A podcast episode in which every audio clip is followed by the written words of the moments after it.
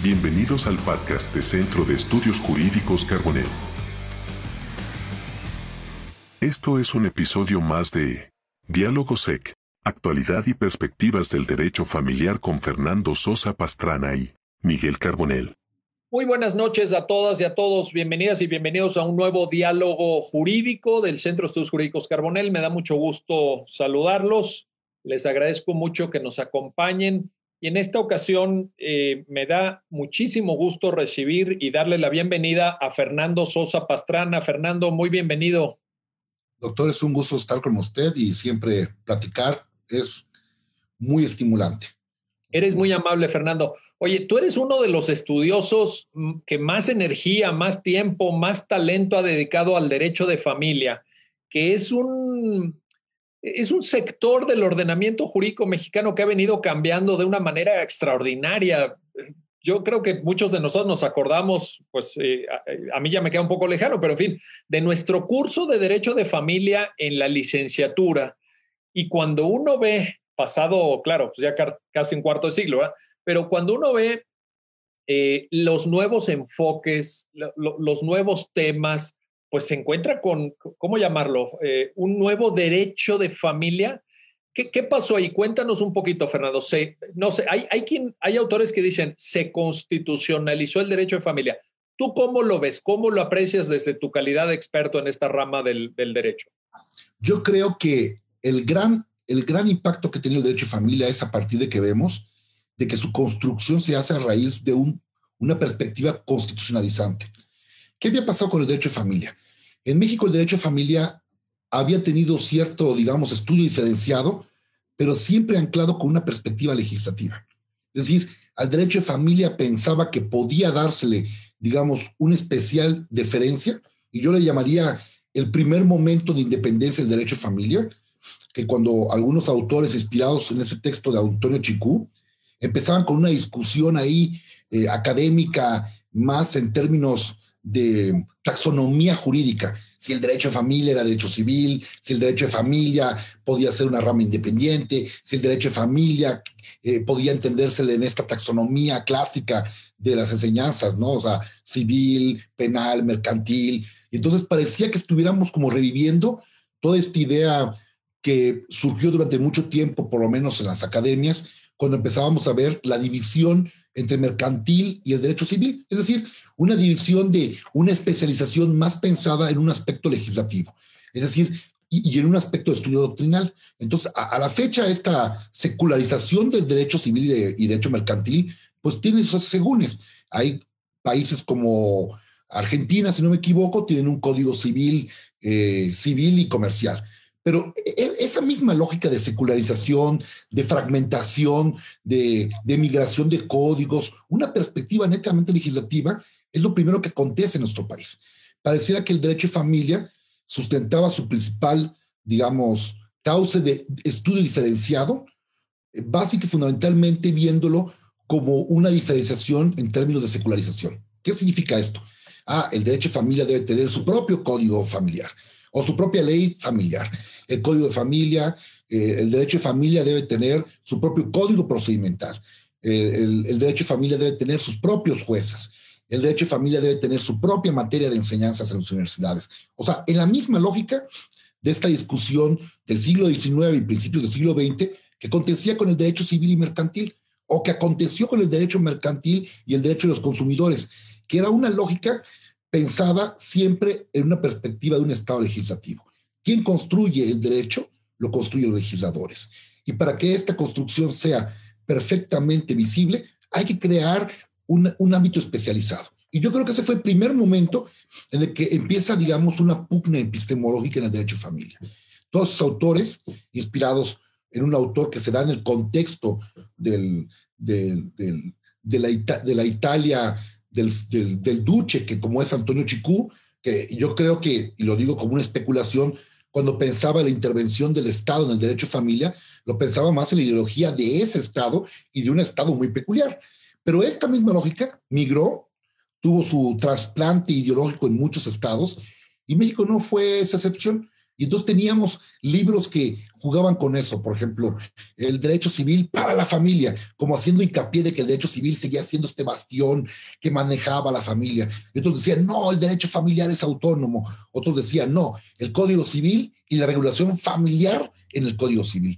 Y, yo creo que esa fue, digamos, la discusión que tuvo mucho México a principios de los 70, 60, 80, 90, hasta el 2000, hasta que empezó a pasar un fenómeno que no migró necesariamente de la, de la academia, que es la parte interesante, cuando los tribunales, y en concreto la Suprema Corte, pero tribunales colegiados, empezaron a encontrar en el derecho de familia que a pesar de que existía una diferencia legislativa, que era el pleito principal de qué postura asumir, qué, qué, mundo, qué mundo asumir, civil o familiar en términos legislativos, empezaron a estudiar las instituciones desde un tamiz constitucional el matrimonio. El matrimonio, y podemos recordar lo que pasó en la Corte, la primera vez que se hace el matrimonio igualitario en México viene de una acción de inconstitucionalidad en donde la Asamblea de la Ciudad de México, antes del Distrito Federal, decide, y, yo creo que este es un concepto muy javerliano, eh, dentro de eh, este ámbito amplio que tiene la legislatura de ser cláusulas de experimentación constitucional, decide, decide incluir el matrimonio igualitario previo paso antes de experimentar con las sociedades de convivencia. Vino toda una pugna de qué entendíamos por matrimonio y la pugna ya no estaba concentrada únicamente si lo podía o no lo podía hacer el legislador. Creo que muchos académicos decían, claro que lo puede hacer y tiene pleno reconocimiento. Lo que no están obligados los estados a igualarlo, a hacerlo igual, porque ellos saben que van a legislar o no. E, ese, ese, ese primer paso de esa acción, ¿qué, qué fue? La 2 diagonal 2010, ¿verdad, Fernando? Así es, así es, doctor. Esa famosa acción de inconstitucionalidad, que luego, digamos, fue objeto también de, de, de, revisiones y de ulteriores precisiones, porque hay como una especie de escalera. Fíjate, me gustó mucho el concepto que usaste. Yo, yo te propuse un derecho de familia constitucionalizado y tú, y tú dijiste constitucionalizante. ¿Quiere decir que vamos avanzando en esto? ¿Qué quiere decir que ese cambio del derecho privado al derecho de familia más cercano al derecho constitucional es algo que tú observas como en construcción todavía? Lo observo como una constante construcción porque pareciera que hay una resistencia histórica en las legislaciones, pero parece entonces que el derecho familiar tiene un cambio de fuentes, si lo queremos estudiar. La fuente ya no va a ser la legislación. ¿Por qué? Porque sabemos que todo lo que está ahí ya no está dentro del ámbito controlador y permanente de las entidades federativas, de esta diferencia legislativa. Por eso me interesaba marcar como este segundo punto neutro. Pasíamos de esta discusión teórica en donde para que uno pudiera hacer un, digamos, un apostolado del derecho familiar, uno tenía que creer fervientemente en un código familiar. Uno tenía que creer fervientemente en que hubiera jueces familiares uno tenía que creer que hubiera una materia de derecho de familia. Y no quiero que se me malinterprete. Creo que esto abona mucho a la especialización, pero no creo que radique ahora en esta discusión actual en lo que haga que el derecho de familia sea realmente un derecho que pueda manejar el caos natural que es el propio derecho familiar. O sea, el derecho familiar, a diferencia del derecho civil o mercantil, viene de la dinámica social y del tejido social. Y como decía John Dewar, es un caos natural. El derecho familiar es un caos natural que si no lo comprendemos como caos, no como algo destructivo, sino como algo que es cambiante y constante, que es muy difícil tenerlo en los amarres legislativos.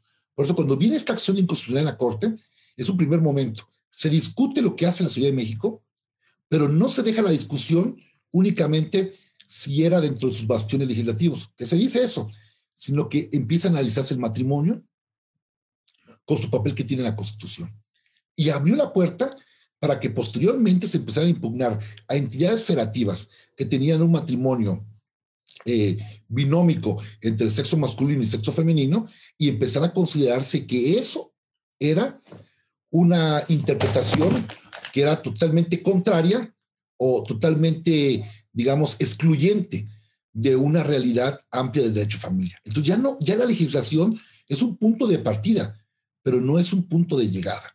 Es decir, eh, la legislación no se convierte para mí lo que distingue el derecho de familia. Y esta discusión dicotómica en que para que hubiera derecho de familia era más esta división de taxonomías jurídicas, el derecho de familia es ahora lo que es por la interpretación de los tribunales y de la corte y de los propios juzgados locales. Oye, déjame recuperar esta expresión que me, parece extraordinaria y, muy, y muy pedagógica, la acabas de usar muy bien, que es el caos del derecho de familia.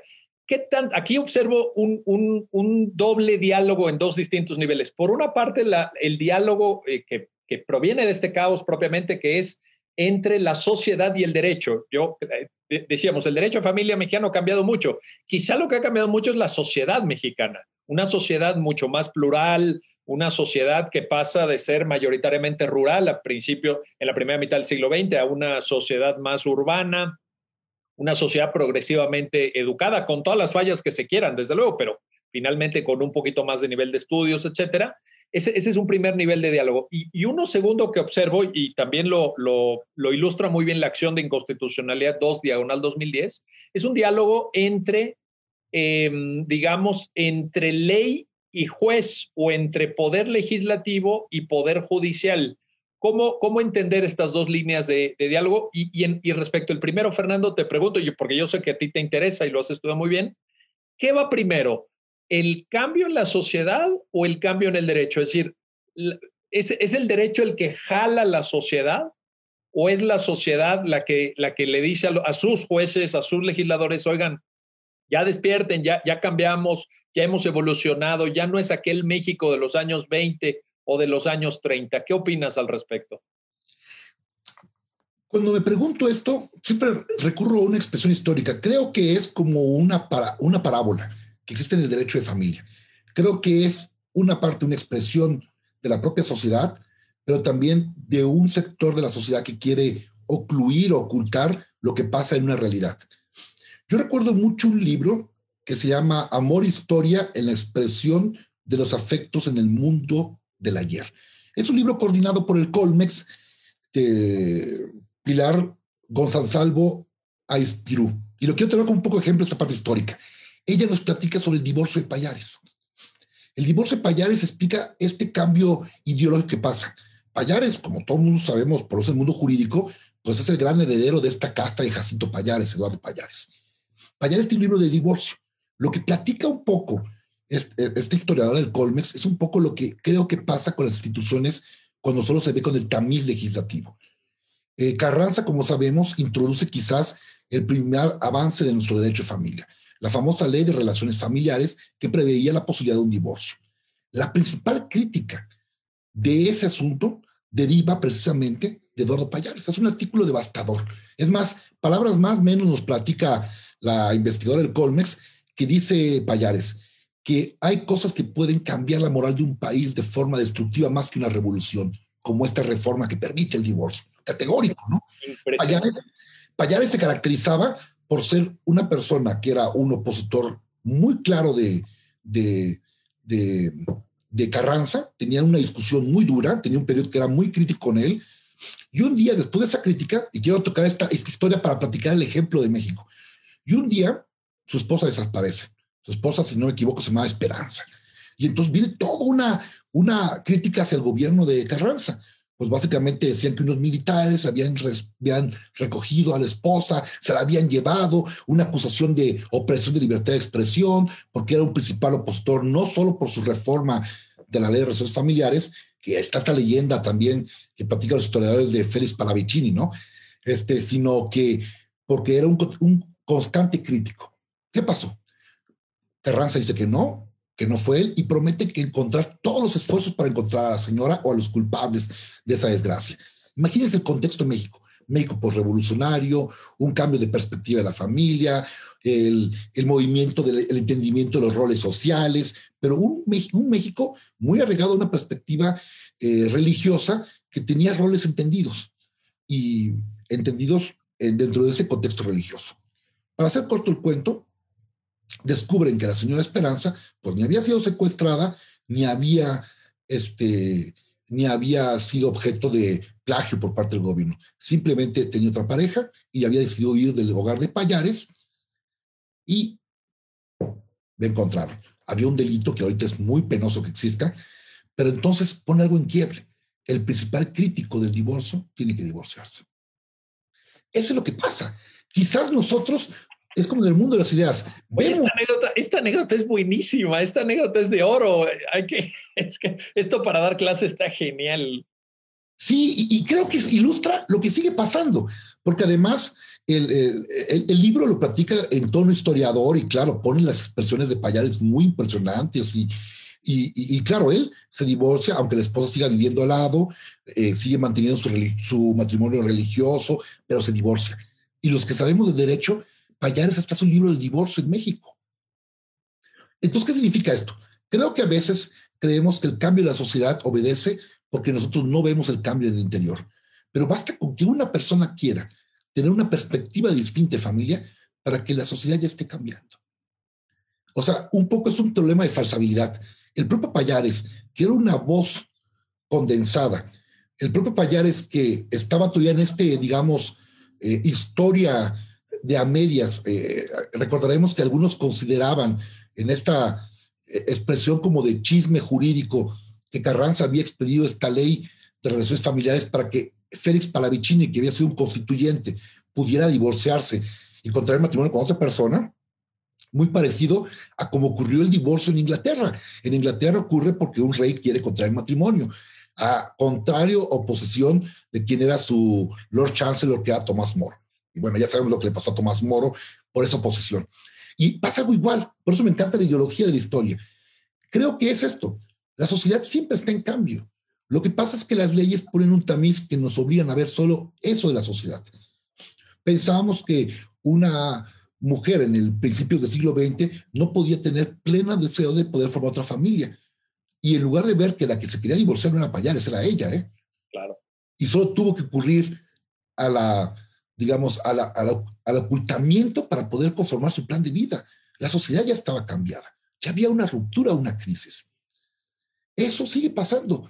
Y lo malo es que convertimos el ente legislador como el único ente de percepción de la sociedad. Y ese es el principal germen de error de los abogados. Creemos que la legislación es la única perspectiva que nos puede dar un tamiz de qué puede ser y no ser. Y el ejemplo de Payares explica todo el ejemplo que pasa en materia familiar. El principal opositor, el segundo gran divorcio importante en México, es una ironía histórica. Es, impresionante. Ahora, esa, ese, esa semilla de cambio social, déjame, déjame ponerlo en estos términos, sí requiere de un aterrizaje institucional, sea por vía legislativa o sea por vía judicial, porque, por ejemplo, estoy pensando ahorita que te escuchaba, pensaba, eh, un pronunciamiento también interesante reciente de nuestro Poder Judicial de la Federación, la inconstitucionalidad de fines procreativos del matrimonio, es decir, esta idea de que el matrimonio es para la procreación y la perpetuación de la especie y todo esto, la Corte llegó y dijo, a ver, no.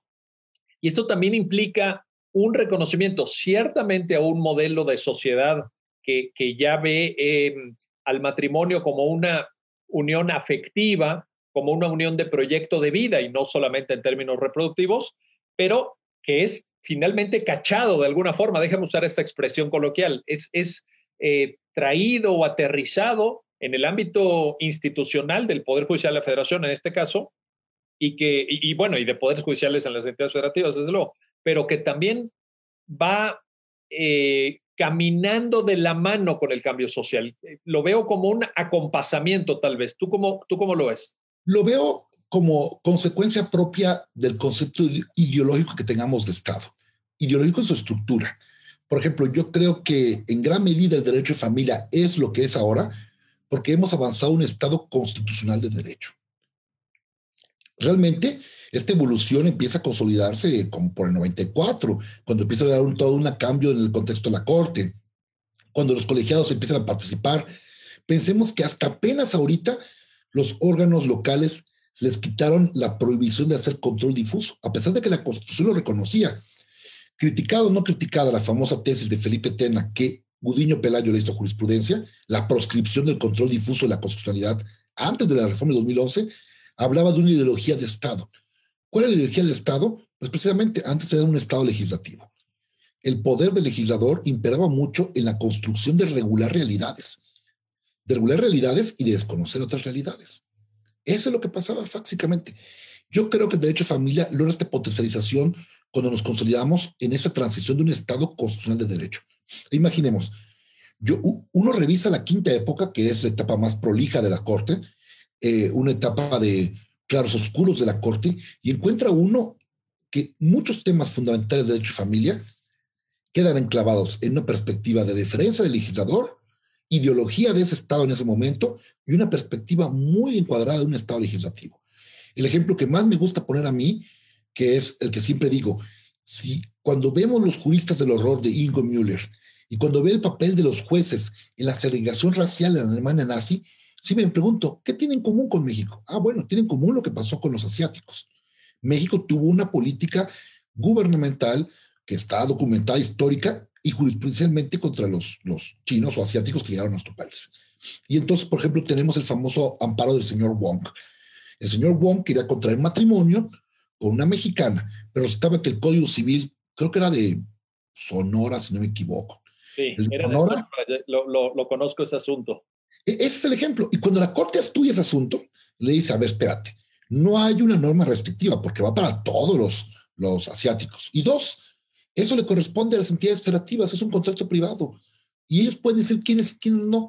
E, eso es una respuesta de un Estado legislador, porque ya hablábamos de la igualdad en esa época. Capaz no teníamos una doctrina firmada de categorías sospechosas, pero cuando uno revisa lo que dice el señor Wong, dice algo que hoy parece de perogrullo, pero antes parecía algo, creo que fuera de contexto. Si todos los habitantes podemos contraer matrimonios, ¿por qué yo no puedo contraer matrimonio con mi esposa? E, eso su respuesta de la propia Corte, que podía entrar a un estudio constitucional, no con la profundidad que lo puede hacer ahora a los colegiados, le dijo, porque es un contrato. Ellos dicen quién puede, quién no puede, y el legislador dice quién puede quién no puede. Señor, no se afecta la igualdad, no es privativo. Impresionante, impresionante. Y ahí está, ¿eh? Como hay, hay, una tesis, ¿no? De ese asunto. Recuerdo haber leído una tesis. Sí, hay una tesis de, de, ese asunto. También, por ejemplo, hay otro que expresa cómo comprendemos el papel del, del, del, de la, del matrimonio en esa época, ¿no? Una señora viene solicitando la disolución de su matrimonio por falta de cariño. Y la corte le dice, el cariño no es necesario para el matrimonio. ¡Oh, impresionante! Entonces, y así, y eso lo veo ahorita y dice, ¿por qué? Porque para los requisitos para contraer matrimonio no te pide cariño. Esto, esto, esto, esto y esto. Y entonces, claro, o sea, eh, la verdad del legislador, y dices uno, pero oiga, eso es lo que mantiene la unidad, ¿no? Dice, y entonces si uno busca la tesis, ahorita la, la, busco con más calma, dice eso, la falta de cariño no es una causal porque no está taxativamente. ¿Por qué? Porque el matrimonio, decía antes la Corte, es de interés público mantenerse unido. Y solo excepcionalmente, por conducto de estas causales, podía disolverse. Verdad del legislador. Y esa tesis revela algo interesante. El planteamiento de la señora era fabuloso. Oiga, no le tengo preso a este señor, o sea, ¿qué hago con él? Pues no, no se preocupe, señora, el matrimonio no requiere cariño. Aguántese, aguántese. Y, y, y, me recuerda mucho a un libro de la historia del matrimonio de Stephen Cooley, que habla de cómo el amor conquista el matrimonio. Y ese concepto es contemporáneo. Claro, porque la perspectiva del matrimonio no es una institución de derechos humanos, es una institución económica, social, de, de, de arreglos, de arreglos este, institucionales. Era una figura que se consideraba hasta un poco distorsionada. Eh, veamos, por ejemplo, cuando Maquiavelo cuando Maquiavelo escribe un cuento que se llama Belfagor, el archidiablo que se casa, eh, eh, hace una crítica durísima al matrimonio eh, concertado en esa época. Claro, ahora si uno lo lee con cuidado, tiene también de aspectos misóginos, de una mala visión, pero es un texto de 1492. Pero ese texto devela una cosa, la crítica constante a la existencia del matrimonio y demuestra que el matrimonio era visto como un objeto de crecimiento social, de, posicionamiento económico, pero no como un derecho para perseguir un elemento muy fundamental, la constitución de tu plan de vida. Y dos, la persecución de tu propia felicidad como tu propia autorrealización. Y eso solo se ve cuando se ve como derecho constitucional y no lo que el legislador te quiera decir que es. Oye, ¿y, qué, ¿y qué papel juega ahí esta otra institución que también se ha venido consolidando y que ha sido objeto de diversas reflexiones jurisprudenciales, que es el concubinato? Porque en, en esta en esta idea que me, encanta cómo lo planteas, el, la conquista del amor, el, matrimonio conquistado, pero por amor. Bueno, pues ahí está también la opción del concubinato, es decir, de una relación afectiva, no necesariamente de acuerdo de voluntades, no, no formalizada, pero también basada en, esa, eh, eh, en, ese proyecto de vida compartido y en esa lógica de que las personas tienen derecho unas a otras a amarse, déjame ponerlo así de manera muy, muy coloquial. ¿Qué papel eh, juega ahí el concubinato en tu óptica, Fernando? Para mí el concubinato es una institución que puso en quiebre la verdad del legislador. O, sea, ha faltado muchos estudios, pero lo puso en quiebre porque impuso una perspectiva social. Y, es una tesis que, digo, me faltan más datos, pero puedo compartírselas.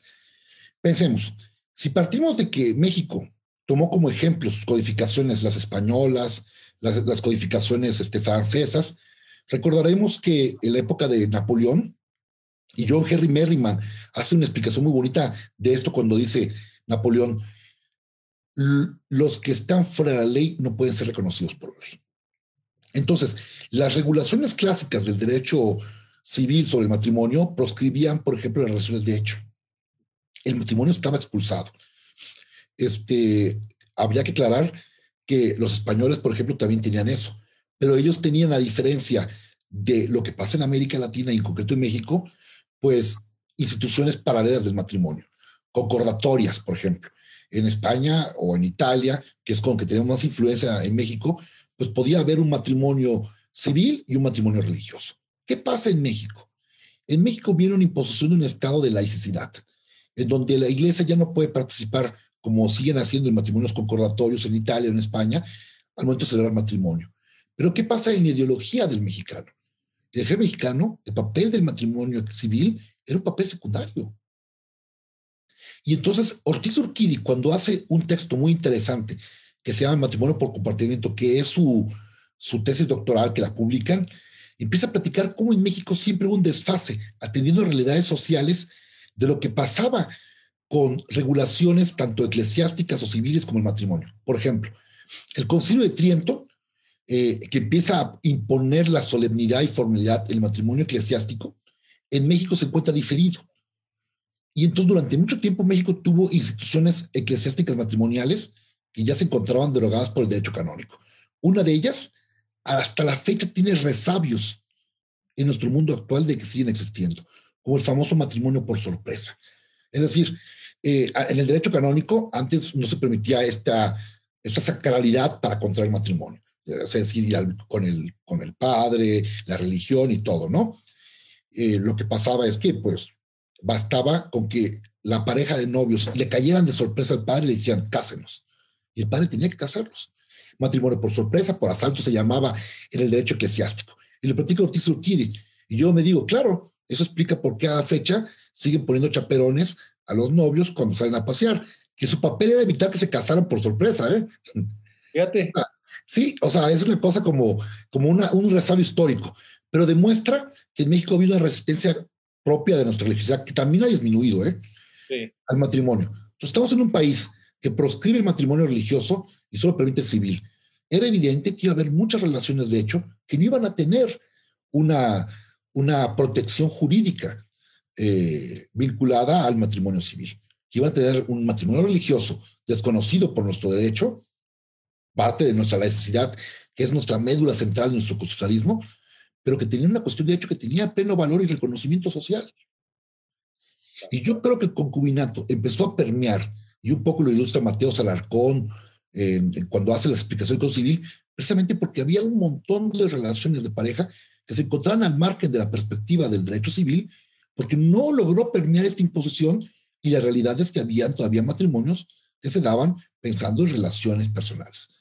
Por eso Ortiz Urquidi, cuando plantea si el concubinato es un matrimonio, dice, claro, es un matrimonio por comportamiento. Oye, está pero, muy interesante. Y ahí, ¿qué tanto, qué tanto eh, por ejemplo, la figura del concubinato a la luz de derechos humanos? ¿Qué tanto principio de autonomía, libre desarrollo de la personalidad? Ahora podemos darle una lectura contemporánea al concubinato en, en, esa óptica ¿eh? de derechos humanos. Ahora le damos una lectura totalmente contemporánea, porque yo creo eh, y creo que hay una construcción evolutiva. Eh, le explico esta cosa histórica porque es como una resistencia y vemos por qué México tiene esta figura cuando otros países europeos no los tienen. Finlandia, Suecia, Noruega, que son países que son vinculados a la tradición civil, no tienen relaciones de hecho. y México las tiene desde hace años. Ahora, ¿qué diferencia hay? Que muchas prerrogativas vinculadas al concubinato eran distinguidas por el matrimonio. Una lectura constitucional te permite reconocer un estatus igualitario de protección que antes las legislaciones no las daban. Por ejemplo, este, ¿qué pasaba con a veces con las obligaciones alimentarias del concubinato? Se desconocían esas obligaciones alimentarias. ¿Qué pasaba entonces que cuando hubieran dos concubinatos juntos? Ah, bueno, sorry, solo puedes demandar daños moral. Pero en el matrimonio sí existía, por ejemplo, el matrimonio putativo. La posibilidad de dos matrimonios, aunque uno fuera nulo, tuviera efectos. Creo fundamentalmente que la visión del concubinato desde el punto de vista constitucional le da un tamiz de protección igualitario. Y eso hace... No, no solamente son derechos de libertad, ¿Hay, ¿Hay, hay una lógica de igualdad también? Hay una lógica de igualdad, de no discriminación y digamos que de equiparación de instituciones que permiten, por lo menos en el aquí y en el ahora, el, el, el, una salvaguarda de los elementos fundamentales del derecho a familia, sucesión, alimentos, seguridad social, este, reciprocidad, etcétera, etcétera. Eh, en México, a diferencia de otros países, sobre todo como en Estados Unidos, que tienen matrimonios por comportamiento o, o como lo marriage, creo que en México el único bastión de diferencia que existe entre el matrimonio y el concubinato es algo que está, como usted bien dice, anclado expresamente en la autonomía privada la voluntad, que son los regímenes económicos. Es decir, si uno quiere constituir un matrimonio, la diferencia del matrimonio y el concubinato es que en el matrimonio tú puedes tener muy claro qué espera de tus regímenes económicos. Y entonces puedes elegir separación de bienes, bienes este, mancomunados, puedes hacer un catálogo muy específico, registro de qué incluyes, no incluyes. O sea, tiene un aspecto económico que impacta. En el concubinato, como es una cuestión de hecho, pues esto obedecerá a las peculiaridades de este propio concubinato. Quizás lo único que no puedas migrar porque no tienes plenamente certeza y condiciones claras de qué puedes regular es la condición económica. Quizás e, esa es una de las grandes diferencias que hay todavía entre el concubinato y el matrimonio. Pero es una diferencia que puede estar sujeta a discusión, no raya con un punto constitucional, se encuentra más en la expectativa de qué buscas tú en consecuencia económica, o sea, análisis económico del derecho, de tu relación. ¿Qué consecuencia quieres ante su posible ruptura? Entonces, si tú quieres consecuencias claras y precisas, pues el matrimonio te ofrece un catálogo de regímenes económicos. El concubinato está más a la construcción constante y permanente de estos, como una sociedad de hecho. Es la única diferencia. Y como digo, raya más en un tema de autonomía privada que en un tema de carácter constitucional. Oye, te quiero plantear ahora el tema del divorcio. Nada más antes una pequeña puntualización sobre, sobre esto que eh, llevamos hasta ahorita, matrimonio y concubinato. La Suprema Corte en un criterio reciente ha dicho que pueden coexistir. Eh, ¿Te acuerdas que antes, eh, si alguna persona estaba casada, se excluía de, de, una posible relación de concubinato? Y ahora recientemente esto cambia y dice, sí pueden coexistir. Puede ser que una persona se haya casado, que, permanezca el vínculo matrimonial y que sin embargo esté unida en concubinato a otra persona. Eh, un, pequeño comentario sobre esto y nos vamos para, para el tema de divorcio, que es muy importante. Sí, es muy, muy importante porque, por ejemplo, la forma en que tú excluías al concubinato con la existencia de un matrimonio implicaba que el matrimonio tenía mayor importancia como institución jurídica, como mayor prevalencia. El hecho de que el matrimonio sea un acto jurídico, es decir, que deriva de una formalidad, no puedes conocer lo que deriva de una cuestión de hecho.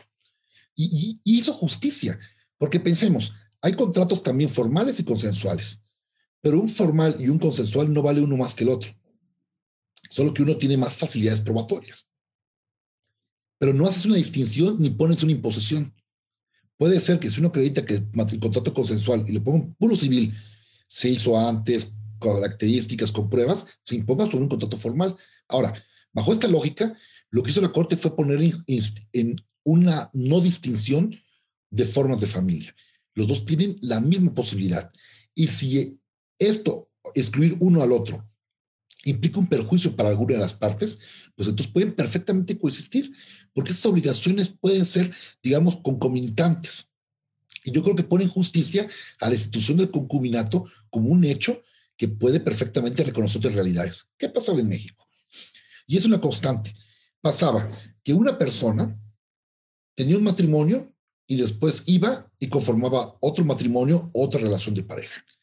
Y entonces inmediatamente la segunda era sujeta a un escrutinio social, a un desconocimiento jurídico, a una burla, hasta persecución penal. No olvidemos el último juicio por jurado de María Teresa de Landa, ¿se acuerdan? El, el, asunto radica en eso. Cuando ella se entera que su esposo, el general, ya estaba casado antes y que ella era culpable de bigamia, decide matarlo. Bueno, eh, yo creo que ella lo mató más por la presión social de cómo se encontraba ella y porque se encontró que todo lo que ella tenía no tenía un asidero legal. Digo, es una interpretación muy propia mía. Pero lo que yo creo es que equipara y pone en equivalencia a todas las instituciones del derecho a familia. No hay una familia por encima de otra, no hay familias de segunda ni de primera. Todas las familias tienen protección plena y constitucional, en el sentido amplio. aquí la novedad es que tienen protección plena y constitucional, pero a la vez, de manera simultánea en el tiempo. Aquí, e, esto es lo interesante, creo, de este, de este eh, criterio reciente de la Suprema Corte, porque eh, yo creo que bajo la lógica de, la constitucionalización del derecho a familia, podrías equiparar en términos de relevancia, de importancia al matrimonio y al concubinato, pero ahora el paso que da la Corte es que añade un elemento de eh, simultaneidad, digamos, de, correspondencia temporal, en el sentido que pueden coexistir a la, a la misma vez las dos instituciones. Y este sí es un cambio importante, que por otra parte reconoce una gran realidad social. Porque yo me acuerdo que era el caso de un señor que se había casado hace muchos años, que, que se separa, no se divorcia, se separa de su esposa y eh, instituye un concubinato que dura décadas también. Lo que pasa es que a la hora de, que fallece la persona, tú, tú te, te, debes acordar mejor del caso, pero cuando fallece la persona, pues evidentemente la esposa reclama la herencia porque el matrimonio estaba vigente y al excluir el concubinato, la concubina con quien había vivido décadas y había conformado una masa patrimonial, etcétera, pues tiene que quedar excluida. O sea, e-, esto es algo... Mira, tuve mucho tiempo trabajando en tribunales familiares y lamentablemente este tipo de exclusión generaba injusticias terribles. Terribles. Terribles. Y entonces lo que hacía era desconocer jurídicamente los efectos de una familia válidamente conformada.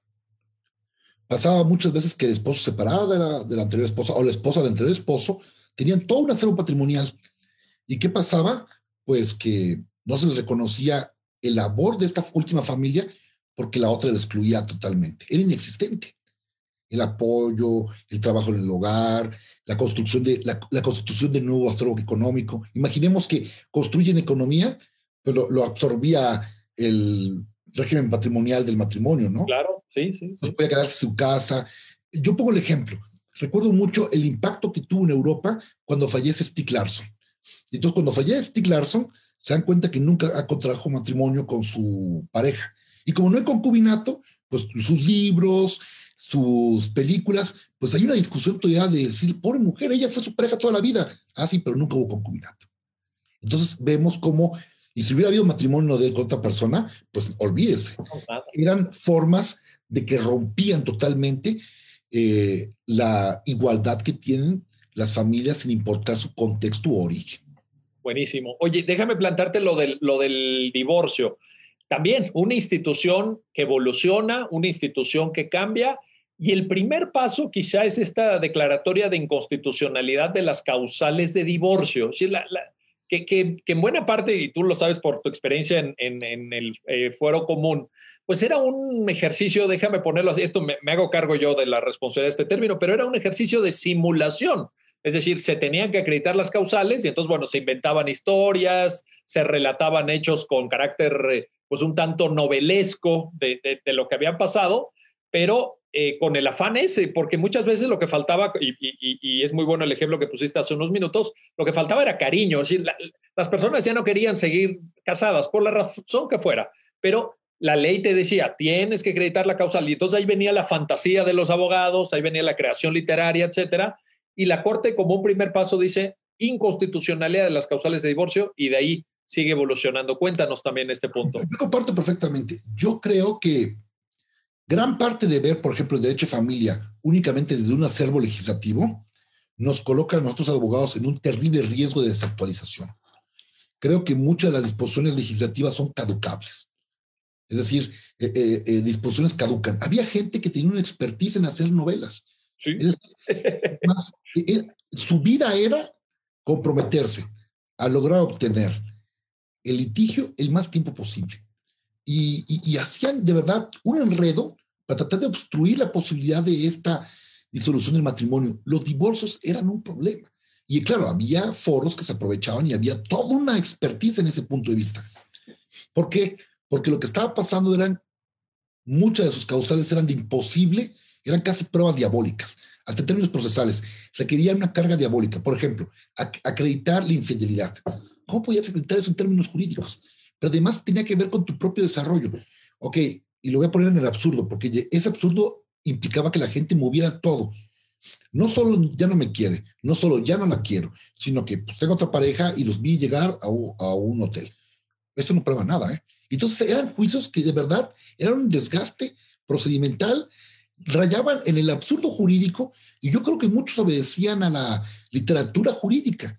O sea, este, yo recuerdo mucho a un autor que se llama Luis Nisser, que empieza a platicar sus asuntos sobre los tribunales y dice algo que a mí me impactó cuando estudiaba. Luis Nisser, su, libro se llama My Life in Court. Entonces Luis Nisser platica precisamente un, caso de divorcio que tenía y, decía, y dice, empezando el caso, la mayoría de asuntos se resuelven en convenio, pocos llegan al litigio. Pero este es muy interesante. La señora tiene que acreditar taxativamente actos de violencia. Y dice Luis Miser, ¿y cuál es el acto de violencia que tiene la, señora o que sufría la señora? Que el señor tenía un amor en exceso por ella. Y le dice, ok, ¿y cuál es el amor en exceso que tiene por usted, su esposo? Amaba mis pies de una forma obsesiva. Y entonces uno lee ese caso y dice, claro, es México. O sea, la señora que pudo verse separado así tenía que acreditar cómo ese amor obsesivo por los pies de esta, y es una historia fabulosa, era un acto de violencia, claro que es un acto de violencia, pero la forma de acreditar iba a llevar años y años y años y años. Eso pasaba con, con, los divorcios. Se convertían en novelas, en capítulos como lo que relata Luis Nisser, que parece algo absurdo, que lo baja de los tribunales americanos, pero que explica el reflejo del divorcio como un obstáculo para el desarrollo de la vida personal. Y ahora entonces, ¿el divorcio cómo se tiene que leer? ¿Como ejercicio del libre desarrollo de la personalidad? Esa sería la categoría eh, analítica que nos permitiría comprender contemporáneamente el divorcio. Sí, el divorcio es un elemento fundamental para el libre desarrollo de la personalidad, como este bastión para el que uno puede conformar la personalidad como un elemento fundamental la construcción de tu propio plan de vida. Porque eso supone casarse, pero también dejar de estar casado. Es decir, las dos cosas son ejercicio de una libertad, de un principio de autonomía. Por ejemplo, yo he visto algunos tribunales como los europeos que entran más, digamos, este, eh, digamos, con más resistencia a esas instituciones, te dicen, la ausencia de divorcio implica una violación al derecho al matrimonio. Porque si tú no te puedes divorciar, jamás puedes volver a casarte y entonces tienes una, una, una afectación directa a la posibilidad de ejercer tu derecho al matrimonio. Ahora, esa misma lectura la podemos ver en México por si el concepto de interés de menor, de, perdón, de interés del libre desarrollo ha complicado. Un obstáculo al divorcio implica el no permitir ejercer tu derecho a conformar una familia. La realidad, nos preguntemos con análisis, ¿qué racionalidad tenían las causales de divorcio? Entonces, mantener una cierta estabilidad, esta, esta idea que tú mencionabas hace un rato, de que en la historia pues se apreciaba por, por cuestiones religiosas o morales, pues una cierta estabilidad en, una persona que una pareja que estuviera casada, pues que siguiera casada. Y esa estabilidad básicamente se puede traducir como una restricción para ejercer tu propio derecho a conformar un matrimonio o otra, otra pareja. El divorcio en sí mismo, las causas del divorcio son restricciones, porque eran taxativas, excluyentes y no permitía una interpretación amplia. Era lo que decía exactamente la causa. Oye, déjame te planteo otro, otro tema que también tú como experto en derecho de familia habrás percibido que ha cambiado notablemente. El, el concepto de filiación.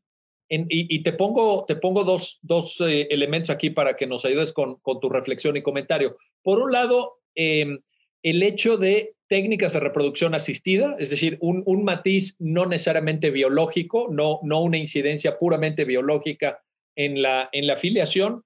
Y otro, otro eh, aspecto también eh, que quizá podríamos encuadrar ahí, el, el concepto que la Suprema Corte ha acuñado en algunos casos de voluntad procreacional, es decir, no necesariamente un vínculo biológico, y ahí está el tema de la tecnología y el uso de técnicas asistidas, sino ni siquiera un vínculo jurídico como el que podría emanar de un proceso de adopción, etcétera, sino simplemente una voluntad, una, una idea de querer ejercer eh, eh, las obligaciones que derivan del vínculo de filiación y, asumir eh, lo que impacta la afiliación en el núcleo de familia. ¿Qué nos, ¿Qué nos puedes comentar, Fernando, al respecto? Yo creo que obedece mucho a la propia evolución de nuestro derecho de familia. A mí sí me gustaría aclarar que desde antes de la interpretación de la Corte, sí, sí existe y existía en las legislaciones la posibilidad de un reconocimiento distinto a la adopción o al matrimonio. Lo que pasa que tenía que ver con la prueba de la, de la afiliación. La prueba de la afiliación siempre ha estado anclada con el, con el acta de nacimiento. Y entonces volvíamos a un efecto circular. ¿Y quiénes pueden entonces ir a esa acta de nacimiento? Ah, bueno, los hijos nacidos en matrimonio, los hijos reconocidos, los hijos adoptados. Pero nuestra legislación inspirada en otras instituciones tenía una institución que de hecho sirvió como parámetro en la Corte, que se llama la posición de estado de hijo. ¿Qué pasaba cuando una persona era reconocida, constante, permanente y fundamentalmente por todos como el hijo de alguien? y su acta de nacimiento o no existiese o tuviera errores e incomplitudes. Podía reclamar para efectos sucesorios la posición de Estado de hijo y el reconocimiento de esa calidad. Es decir, nuestra legislación ya preveía esto en los conceptos de prueba de filiación. Muy poco, muy vedado, porque existía una prueba refractaria muy compleja, pero ya existía vedadamente la filiación más allá de la verdad biológica, la filiación más allá de la verdad tecnológica, pero anclada con un problema de prueba. La prueba era acreditar esta posición de estado de hijo constante y permanente y de forma clara que le pudiera vislumbrar. Había casos que eran fáciles para un juzgador de acreditar la posición de estado de hijo. Por ejemplo, eh, imaginemos que en un pueblo que es muy pequeño y conocido por todos, una señora tiene un hijo y es conocido que ese hijo es de fulano de tal. Tú la señora con el registro civil, que la conoce perfectamente la señora, y dice, el papá es fulano tal. Perfecto, lo asiento. Padre fulano, hijo fulano.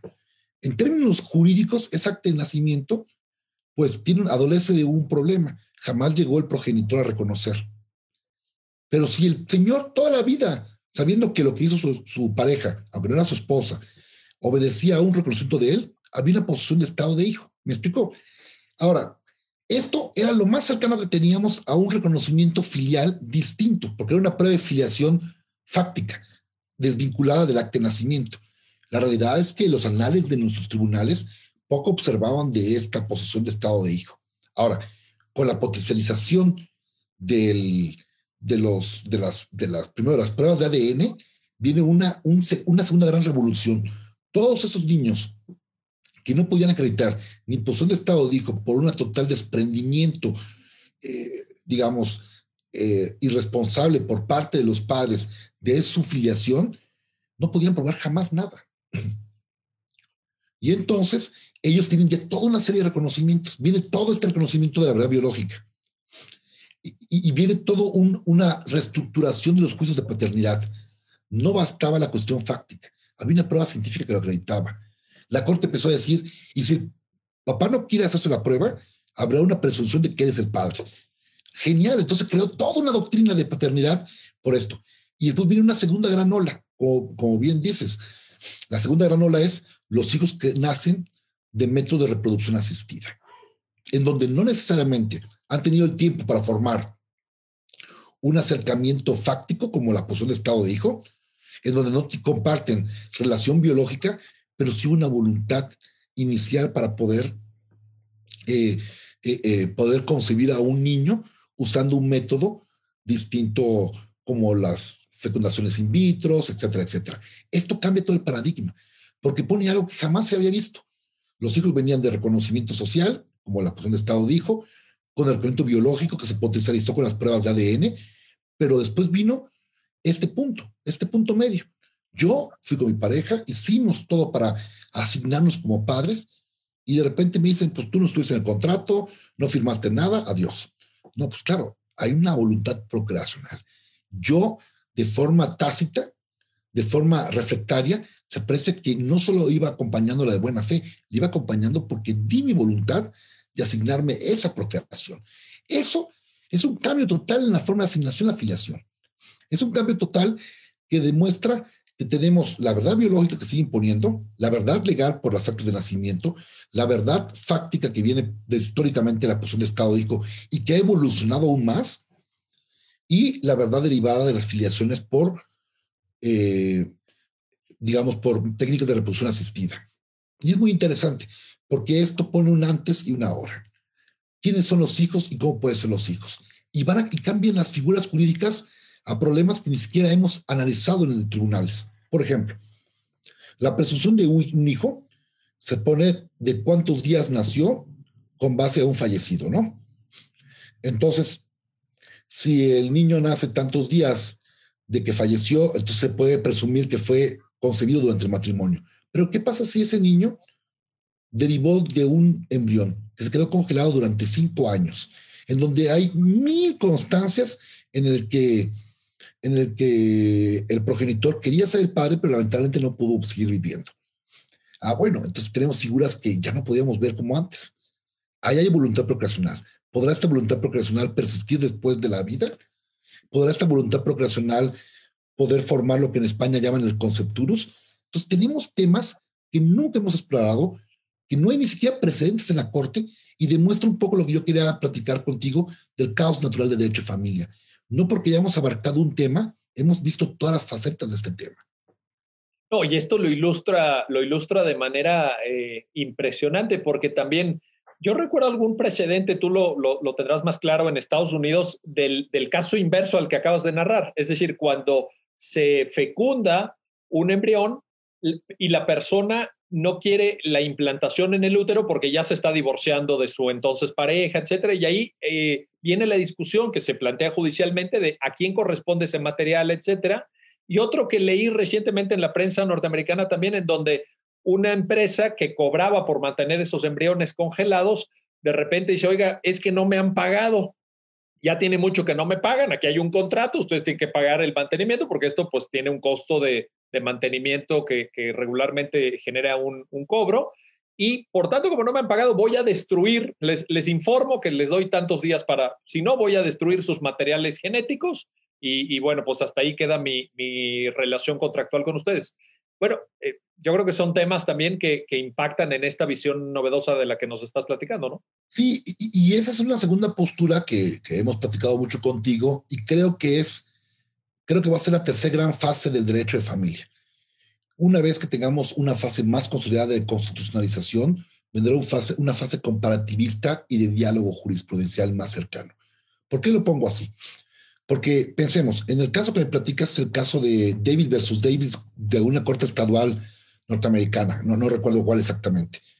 Y todo el tema tiene que ver con la voluntad procreacional, porque dice, si la persona no quiere ser ya papá, aunque inicialmente ya ha aceptado eso, no puede ser obligado a ser papá. Nadie puede ser obligado a ser padre. Es parte de tu esfera privada de decisión. Entonces eso es genial porque empieza a manejar cosas que antes no mirábamos. En México eh, tenemos una relación muy eh, atípica de la gestación subrogada. Eh, en México, las técnicas de reproducción asistidas están muy fragmentadas en su legislación.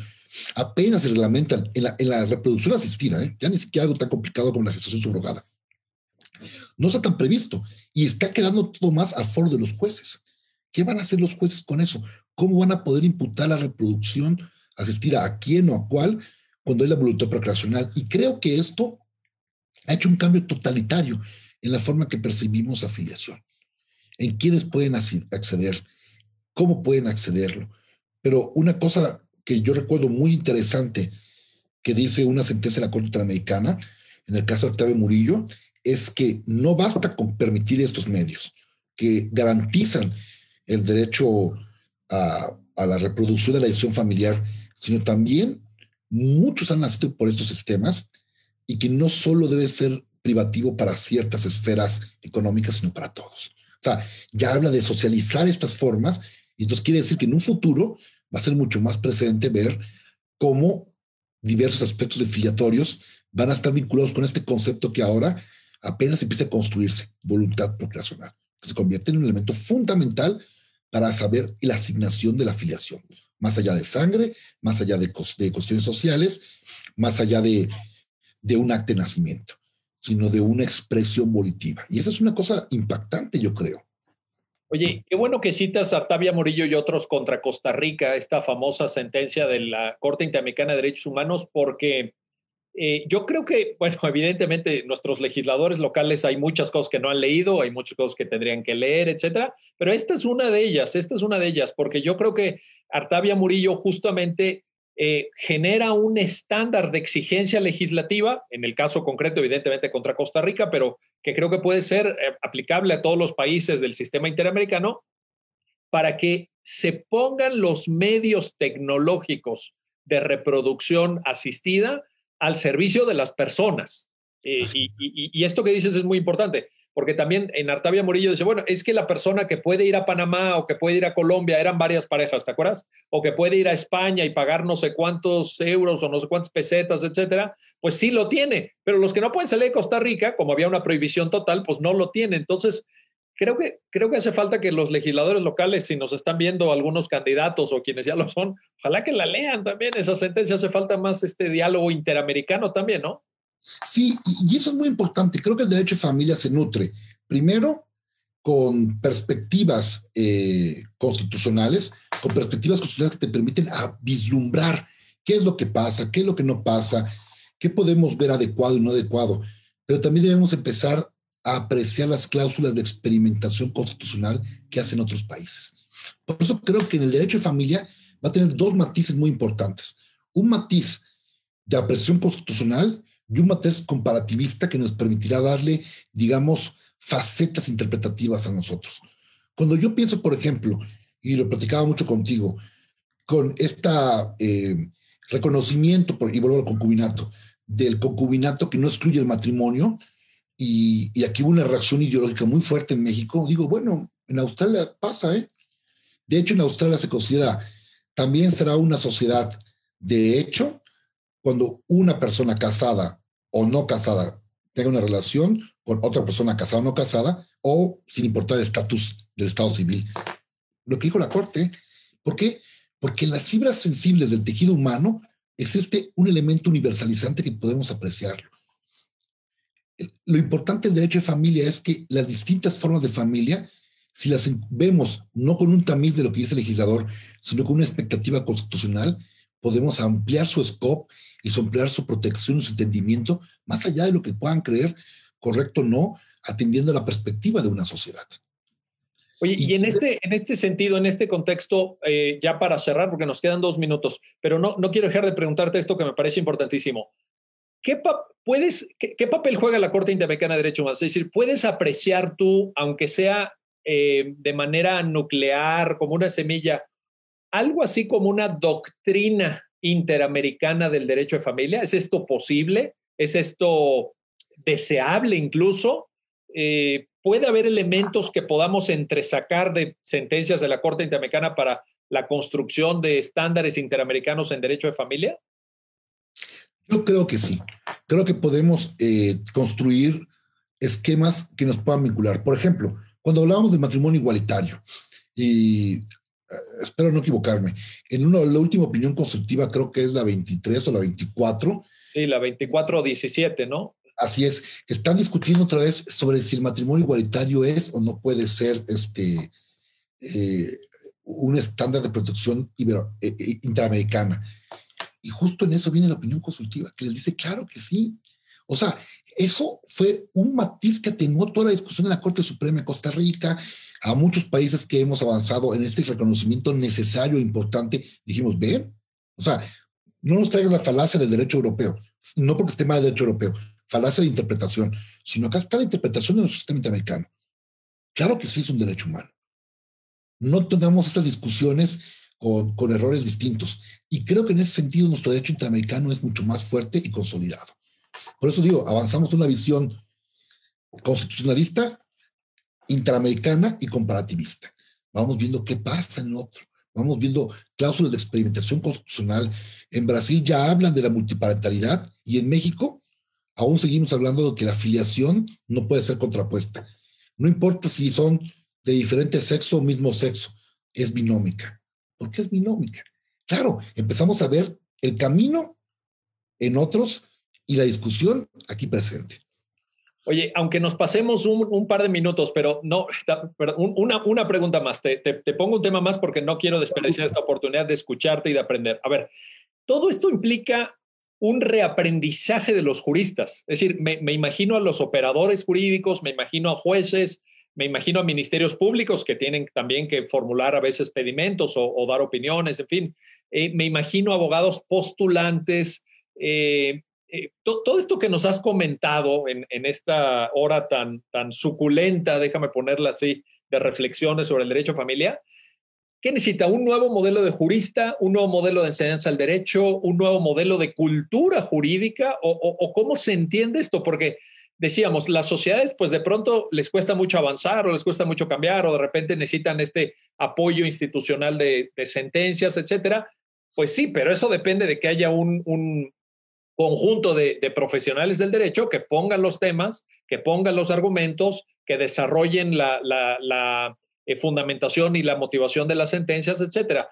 E, e, ese es el último tema que te planteo. ¿Qué modelo de jurista ves ahí? Necesitamos un modelo totalmente distinto. O sea, un modelo que lo voy a plantear así. Eh, si yo tuviera que explicar el derecho de familia con un código civil, híjole, creo que eliminaría un 70 o un 80% de esto, o más. Entonces, de plano, es de plano, un 80, 70, 80%, es bastante. quedarían conceptos básicos como el matrimonio, pero las causales no. Y habría que ver, por ejemplo, en el matrimonio existe, por ejemplo, pongo un ejemplo, la prohibición del matrimonio entre personas con discapacidad. Eh, el Código Civil llama incapaces. Eso, eso, eso, al tamil del artículo 12 de la Convención de los Derechos, ya está superado. O sea, quien tenga la sensibilidad con su sociedad va a decir, esto no sirve. ¿Hay presunción de la Corte? No lo hay, pero es casi de perogrullo constitucional. Hay un artículo claro que te dice el 2, el 23 del pacto. Bueno, entonces yo creo que antes estábamos acostumbrados a una perspectiva de concepto y definición. Creo que el nuevo tamiz del abogado, por lo menos un derecho familiar, debe generar una especie como de curaduría jurídica. Debe empezar a buscar los precedentes que le puedan servir de guía para tener una base fundamental, así como un curador que busca los más relevantes esos precedentes que ya se curaron podrán servir para entender el camino. Se requiere un abogado que tenga sensibilidad en derechos humanos, sensibilidad en derecho constitucional, sensibilidad para seleccionar cuáles son los temas de afrento y los conocimientos básicos. Y además, esa perspectiva de curaduría, como le digo, el conocimiento está ahí, las sentencias están ahí.